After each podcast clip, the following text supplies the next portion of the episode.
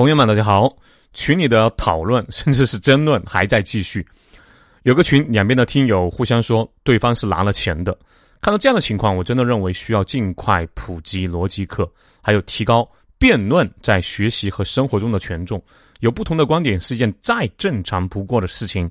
如果对方只要有不同的观点就互喷，其实互喷都不算了，已经算是非常严重的扣帽子的行为了。那就只会活在自己的认知盲区中。甚至一辈子都不会触碰到好多问题的真相，真理越辩越明。认真的听听别人在说什么，别一听到和自己的意见不一样就急着怼对方，以给别人扣帽子的方式来证明自己是对的。之前和我去埃及有个董事长啊，他曾经告诉过我，如果听到不同的意见就愤怒啊，转而攻击是下等之至；听到不同的意见能不生气，想一想对方的话。那是中等资质，而上等资质是具有怀疑精神的，怀疑自己的一切看法，只以事实和结果为标准。这一点啊，我后来进入股市之后有更深的感触。开始总认为自己是对的，可是股票的走势和自己的预期不一样。后来有个高手朋友身价不菲，他对我说：“不管你认为自己有多牛，长期看市场永远是对的，错的只能是你。”一定有变量是你没有考虑到的，有信息是你没有获取的。总之，结果错了就是错了，有道理啊。接下来我们来具体说说俄乌。群里听友说的最多的是这么两个问题：一，俄乌是不是同一个民族？二，乌克兰问题是不是因为北约东扩，乌克兰执意要加入北约造成的？今天我们主要聊这两个话题。那俄罗斯和乌克兰是同一个民族吗？我最爱聊历史，我们从 long long ago 开始聊起。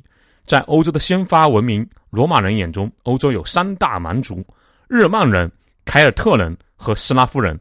你可以理解为古中原人眼里的匈奴、东胡等民族比较落后，且离当时欧洲中心罗马越远越落后。斯拉夫人又分为东斯拉夫、南斯拉夫和西斯拉夫。东斯拉夫人是斯拉夫诸部落中。位于东部的那些部落的统称，一直到公元五世纪，也就是一千五百年前，这些东斯拉夫部族之间或者部落之间都没有形成太强的联系，没有形成国家。后来，东斯拉夫人的一支罗斯人最终在自己活动的范围定居了下来，建立了自己的国家，称为罗斯，也叫基辅罗斯。其实最早罗斯人啊是北欧日耳曼人的一支罗斯。瓦良格啊，我们那个航母最早的名字，是当时东斯拉夫人对居住在今天瑞典、挪威一带的日曼部落居民的称呼。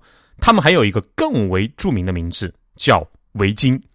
这些维京人啊，活跃在北欧到君士坦丁堡之间，一山一匪，能贸易交换就贸易交换，不能或者自己手里没有什么可换的时候，也会去抢。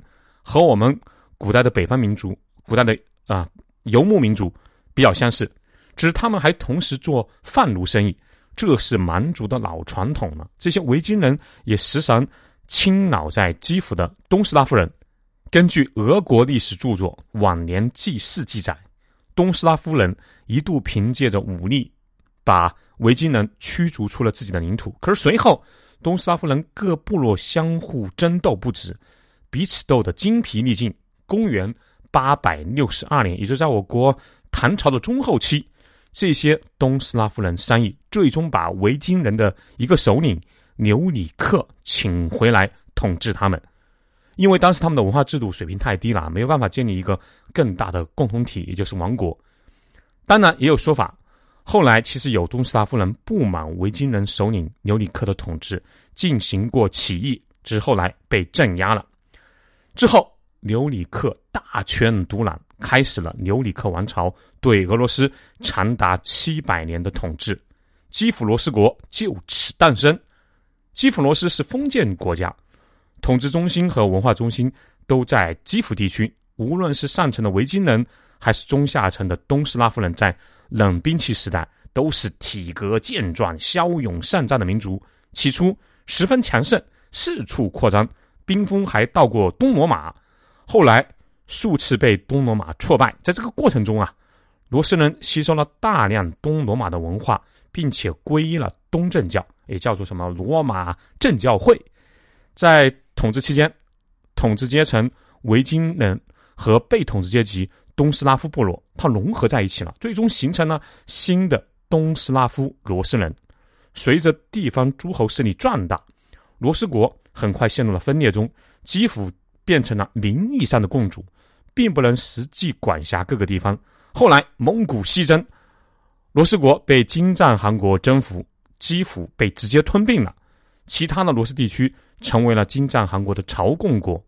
基辅的罗斯人大量向其他罗斯地区逃亡，基辅从此失去了罗斯的中心地位。金帐汗国衰落分裂之后，波兰和立陶宛趁机取得了大量罗斯地区。由于立陶宛的领土这个扩张太快了。官方文化占比太少，因此呢，只能给予地方很大的自治权，以安抚当地众多的逃过来的罗斯人。于是，很多忍受不了波兰农奴制的什么红鲁塞利亚人，就向东移民到了立陶宛的第聂伯河左右岸，建立了好多自治的机构，他们叫做村社。这些在村社里生活的人被称为哥萨克人，突厥语的意思是自由人。可以说是乌克兰民族的前身，而此时罗斯东北部，当时还比较偏僻的苦寒之地，那是莫斯科那片地区啊，仍然处于金帐汗国的统治或者说实力的影响之下，这使得他们的文化深受鞑靼人，就是突厥化蒙古人的影响，因此被蔑称为白皮鞑靼。后来，作为金帐汗国收税官的莫斯科大公，利用职权贪污资金，然后呢，用这些资金扩军，统一了金帐汗国管理下的罗斯地区，最后又反戈一击，消灭了自己的宗主国金帐汗国，取得了独立。这些东北部的罗斯人最终形成了俄罗斯民族。波兰和立陶宛合并之后，哥萨克地区被从立陶宛转交给波兰，同时联邦内部开启了波兰化农奴制。也开始向哥萨克地区推广，这极大的刺激了热爱自由的哥萨克人。后来就爆发了声势浩大的哥萨克大起义，哥萨克人建立了独立的哥萨克酋长国，这可以算是乌克兰民族建立的标志。再后来，哥萨克人试图在周围的大国中啊保持左右逢源，在波兰、立陶宛联邦、俄罗斯。奥斯曼帝国三个大国中反复横跳，这个有点像十九世纪末的朝鲜在中日俄三大国的夹缝中艰难生存。最后，随着沙俄强势崛起，他瓜分了波兰，吞并了乌克兰和白俄罗斯。在沙俄时期，俄国有着森严的等级制度，第一等人是俄罗斯人，第二等人是哥萨克，也就是乌克兰人等其他斯拉夫后裔。其他的民族，包括蒙古族人在内的黄种人，被列为三等人。在当时，臭名远播的哥萨克骑兵就是以乌克兰人为主的雇佣兵团，是沙皇俄国的炮灰。虽然他们为俄国打天下，但在内部还要忍受俄罗斯人的压迫，这让许多乌克兰人啊内心很不满。一九三二年，苏联强行实施工业化和农业集体化的恶果，一场。惨绝人寰的大饥荒饿死了一千多万乌克兰人和鞑靼人，也也有说是八百多万的，反正数字巨大。这也让乌克兰人对俄罗斯人深恶痛绝。所以到这里可以回答第一个问题：俄罗斯和乌克兰都是东斯拉夫人种，也有千丝万缕的联系，但是是两个不同的民族。即使在统一的苏联时期，官方也是认定俄罗斯、白俄罗斯和乌克兰是三个不同的民族。这就像德意志、英格兰和尼德兰都属于西日耳曼人，但这三个属于三个不同的民族和国家。好，回答第一个问题啊，俄罗斯和乌克兰是两个不同的民族。第二个问题，俄乌问题的发端是不是因为北约东扩，乌克兰要加入北约造成的？在二零一四年俄罗斯强占克里米亚之前，乌克兰。并没有加入北约的相关动作，相反，还在二零一零年通过了中立法案，从法律上确立了乌克兰中立不结盟的国策，直接断了加入任何军事组织的可能。是二零一四年俄罗斯强占克里米亚之后，乌克兰才有了加入北约质保的想法。说俄罗斯入侵乌克兰是因为乌克兰想加入北约在先，完全是弄不清楚状况，本末倒置。说的更具体一点，二零一零年七月，乌克兰总统亚努科维奇向国会提交了对内对外政策原则法案，乌克兰国会以多数通过了该法案，以法律形式确定了乌克兰中立不结盟的国策，也断了乌克兰加入北约的可能。二零一三年。乌克兰总统亚努科维奇取消了义务兵制。二零一四年一月，乌克兰总统亚努科维奇去莫斯科见了普京，回来后就撕毁了乌克兰与欧盟签订的自由贸易协定。二零一四年二月，认为自己被欺骗的乌克兰人走上街头，表达对卖国总统的不满。乌克兰国会的议员则全票通过了罢免亚努科维奇总统职务的提案。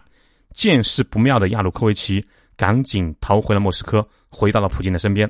二零一四年三月，克里米亚的俄族人闹事，然后借口维和出兵强占了克里米亚，接着进行了所谓的公投，将克里米亚纳入俄罗斯版土。二零一四年十二月，鉴于俄罗斯对乌克兰现实的威胁，乌克兰国会投票废除了不结盟条约，正式放弃中立国的身份，并且开始寻求加入北约自保。这些信息啊，前后关系。都可以在网上查到的，也就是说，俄罗斯利用影响力干涉乌克兰内政，撕毁了乌克兰与欧盟签订的自由贸易协定。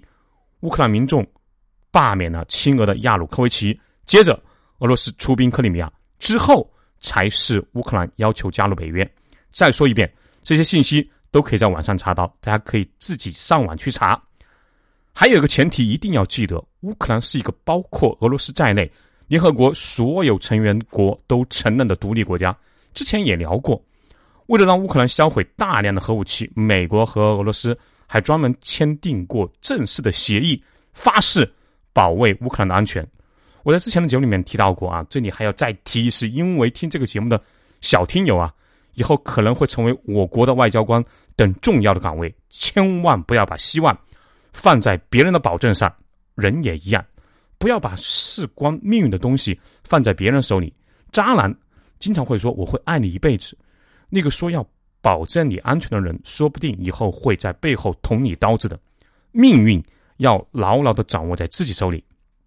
另外，北约从一九九九年到二零二二年，一共进行了六轮东扩，十四个国家成功的加入了北约。瑞典和芬兰两国现在还在走加入的程序，最终大概率也会加入的。这两个可是百年的中立国啊！乌克兰产生加入北约的想法是二零一四年，在此之前和之后加入北约的国家没有一个遭到过俄罗斯的入侵，俄罗斯也没有对东扩的罪魁祸首北约进行过军事反击。你比如一九九九年，匈牙利、波兰、捷克等三国加入北约；二零零四年，保加利亚、拉脱维亚、立陶宛、罗马尼亚、斯洛伐克、斯洛文尼亚。爱沙尼亚等七国加入北约。二零零九年，阿尔巴尼亚和克罗地亚两国加入北约。二零一七年，黑山加入北约。二零二零年，北马其顿加入北约。二零二二年，芬兰和瑞典向北约正式提出加入申请。立陶宛、斯洛文尼亚，还有即将要加入的瑞典和芬兰，这个我们之前也分析过，比乌克兰加入北约对俄罗斯的地缘伤害更大，尤其是瑞典和芬兰。之前俄罗斯也是放狠话，核武威胁之后，普京突然改口，说瑞典和芬兰加入北约没事儿。大家可以去看看地图啊，到底有没有事儿？反正他说了算。因此，俄乌战争和乌克兰加入北约没有任何关系。相反，是因为俄罗斯占领了克里米亚，乌克兰才开始考虑是否加入北约的。更有趣的是，在此之前，俄罗斯自己倒是四次申请加入北约。叶利钦时期一次，一九九一年底吧。之后，普京三次提出加入北约的时间分别是二零零一年、二零零四年和二零零八年。可以想象一下，如果当时北约接受了俄罗斯的加入请求，那北约的对立方还剩下谁？大家用脚趾头都可能想到吧。我还看到有人在群里说，说叶利钦和普京是知道北约不会让俄加入，才。跨越十八年的时间反复申请的，就是想让大家看清楚北约的嘴脸，那那能看清楚什么嘴脸呢？傲慢吗？我低三下四的请求，你就是不通过，通不通过那是人家几十个国家的权利，而且建立北约的目的就是为了反你俄罗斯，尤其是那些东欧国家的民众是不会忘记历史的。这个你们有机会出去一探啊，波兰啊、立陶宛啊、捷克等国，你和他们的民众随便聊聊就知道了。提到俄呢，真的就像我们提到日本是一样一样一样的。最后说一个立场问题啊，先说清楚一个关系，否则很多人他理不清楚基本的逻辑。好多人本能的想象中，乌克兰是台湾，俄罗斯打乌克兰是天然具有统一的正当性的，北约的帮助反而是助纣为虐。可是乌克兰是一个独立的国家呀，和台湾是我们中国的一个省，这是完全不一样的情况。再说一遍，乌克兰。是一个包括俄罗斯在内，联合国所有国家都承认的独立国家。如果我们支持俄罗斯入侵一个独立国家的领土，然后拆分那个国家，就会遇到一个绕不过去的逻辑：哪天我们要统一的时候，其他国家就有权阻挠我们的统一，拆分我们的领土。这一点啊，不知道有些人能不能想通？我们的国家因为。确实啊，地缘政治利益和平衡方面的考量，需要一个坚持更久的俄罗斯，所以我们的立场是中立的，劝各方和平，这个是没有什么问题的。战场的残酷性是超出我们这些在和平环境下成长的人的那种想象力的。你能想象在家里做饭的时候，突然一颗导弹过来，你的孩子、你的爱人、你的父母就没了吗？然后你只剩下一只腿了吗？国家因为利益。保持中立是 OK 的。同时，我们作为一个老百姓，一个这两百年来历经磨难民族的后人，是该有基本的反战和平立场的。另外，我看到群里有个听友留言：这个世界从立场出发没有对错，从人类的人性出发才有对错。作为一个人，小事讲立场，大事讲良知。否则，如果只讲利益、立场和拳头。人类社会就会退回到丛林法则，那么日本当年对我们先辈的屠杀也会因此找到其合理性，这是非常可怕的。说的很好啊，好多群里都能看到理性、逻辑和人性的光辉，这是我们这个民族伟大复兴最重要的因素之一。好，大家可以加我的微信号幺三五二二九七八五四五幺三五二二九七八五四五，以便第一时间观看到新节目。另外。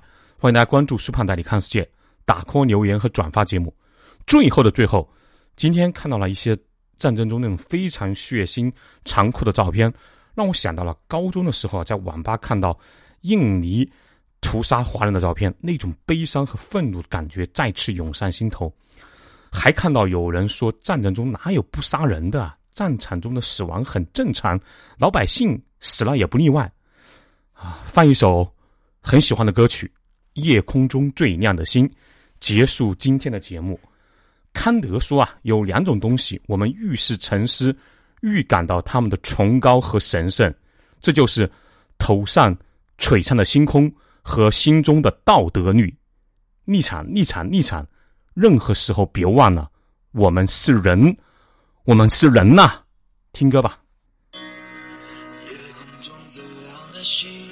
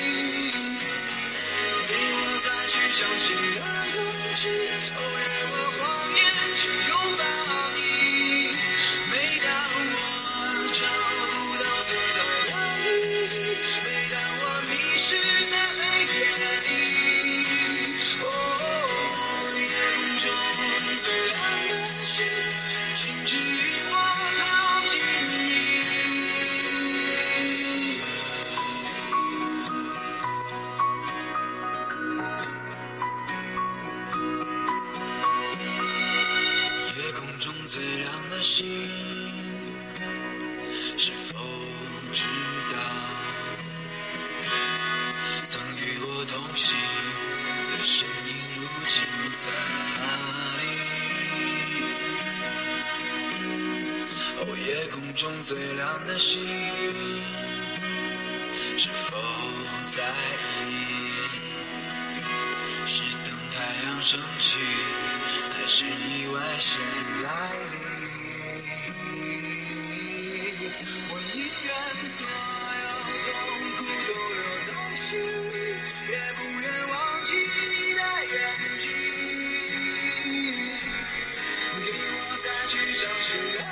Jesus.